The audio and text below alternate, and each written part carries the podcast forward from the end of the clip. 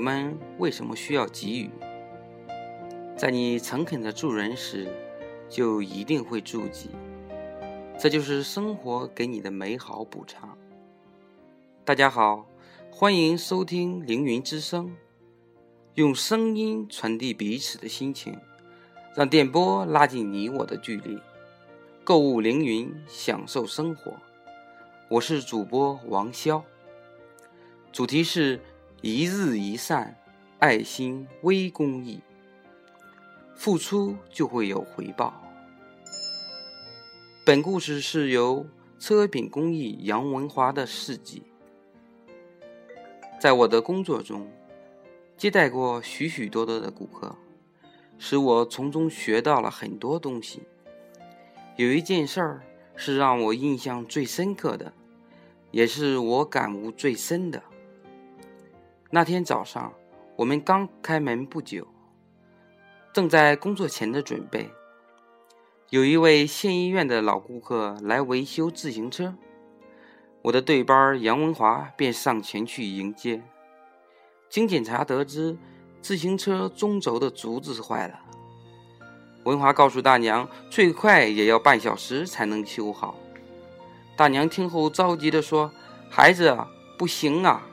我跟亲戚说好了，我真的有急事儿，必须要在八点半之前赶到他们家。”文华一看表，现在已经八点二十分了，便拿起电动车钥匙说：“大娘，我骑电动车送您过去吧。”大娘说：“这怎么好意思呀？”文华说：“没关系。”只要不耽误您的事儿就行。在路上，文华才知道大娘对要去地方的路并不熟悉。平常都是大娘的儿子带她去，最近因为那地方拆迁修路，更找不清了。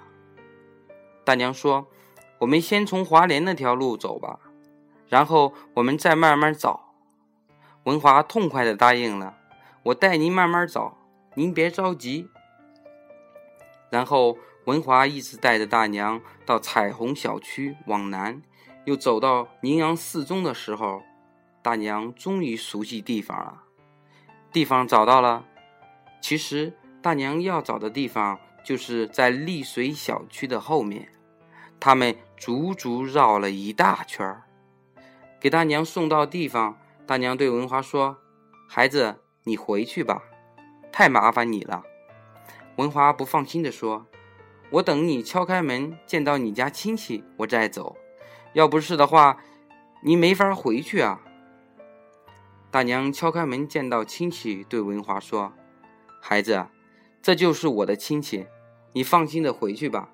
等下我让我的亲戚送我回去就行了。”文华这才放心的回来。其实这件事，文华都没有放到心上。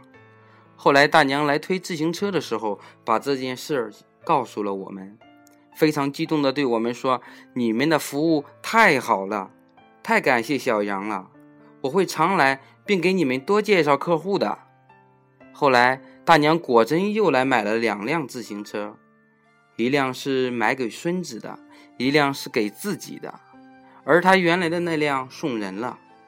而且大娘每次都会说：“我找小杨。”通过这件事儿，我真正体会到付出就会有回报的真理。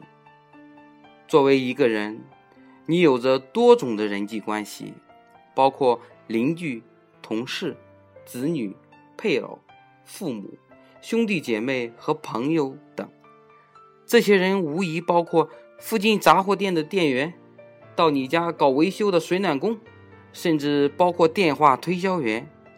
事实上，你每天与之打交道的这些人，都与你存在着某种人际关系。凌云品质追求永恒。